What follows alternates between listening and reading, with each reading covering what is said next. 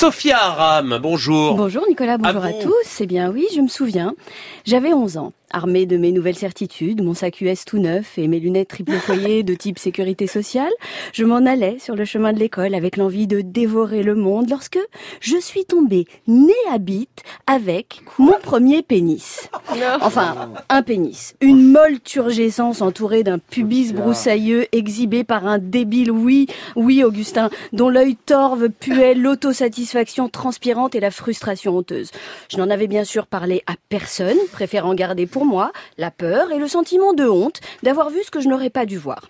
Au fil des années, ma fréquentation assidue des transports en commun m'a permis de renouveler l'expérience une bonne demi-douzaine de fois, si l'on retire les tentatives avortées, les micro-pénis et les jours de grand froid. La seule expérience dont je parlais facilement fut celle de cet exhibitionniste amateur sur lequel la porte du métro s'était refermée suffisamment rapidement pour que je me demande depuis le quai si l'impétrant n'y avait pas abandonné une partie de sa fierté. Je m'étais surprise en train de scruter le sol à la recherche de l'improbable présence d'un prépuce abandonné par ce gland, enfin voire du gland lui-même, enfin vous avez compris. La semaine dernière, ma petite nièce de 13 ans a vécu une expérience traumatisante au cours de laquelle un adulte l'avait suivie avec insistance. Elle a eu beau changer de chemin, revenir sur ses pas, rien n'y faisait. L'homme était là, continuant de la scruter. Elle est entrée dans une petite boutique, a expliqué au vendeur, au vendeur ce qui lui arrivait, et puis a attendu avec lui la venue de ses parents qu'ils avaient appelés.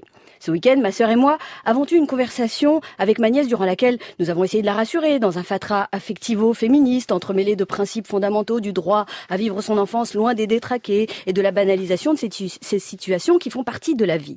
Eh oui, ma chérie, tu sors de l'enfance, tu veux vivre ta vie de jeune ado, et ton premier contact avec le monde adulte, c'est un connard qui manifeste des pulsions sexuelles sur une enfant. C'est moche, mais ça arrive.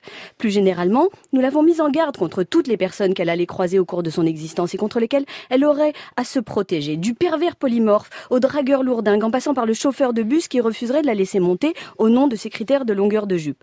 Eh oui, ma chérie, il semblerait qu'il y ait des abrutis qui pensent que pour être digne de monter dans leur bus, il faut respecter leur dress code. Bref, après avoir égrené nos souvenirs d'anciennes combattantes en faisant le décompte du nombre de connards et de pénis croisés, nous avons fini par nous rendre compte, ma sœur et moi, que nous n'en avions tout simplement jamais parlé. Et c'est nous qui étions en train de rassurer une gamine de 13 ans qui, elle, avait brisé le silence, refusé le sentiment de culpabilité et mis en place toutes les conditions pour se mettre en sécurité. Comme quoi, malgré quelques invariants, l'époque peut aussi changer en bien. Mhm. Merci Sophia Aram. Euh, j'ajoute Sophia que vous serez sur la scène euh, sur scène le 21 mai au Palais des Glaces pour une représentation exceptionnelle de votre spectacle à nos amours au profit de deux associations pour l'amélioration de la situation des femmes en grande précarité. Oui, et je, peux juste ajouter que les spectateurs peuvent, peuvent venir avec des paquets de serviettes hygiéniques que nous distribuons dans les rues aux personnes dans la précarité menstruelle. Voilà, c'est dit. Merci.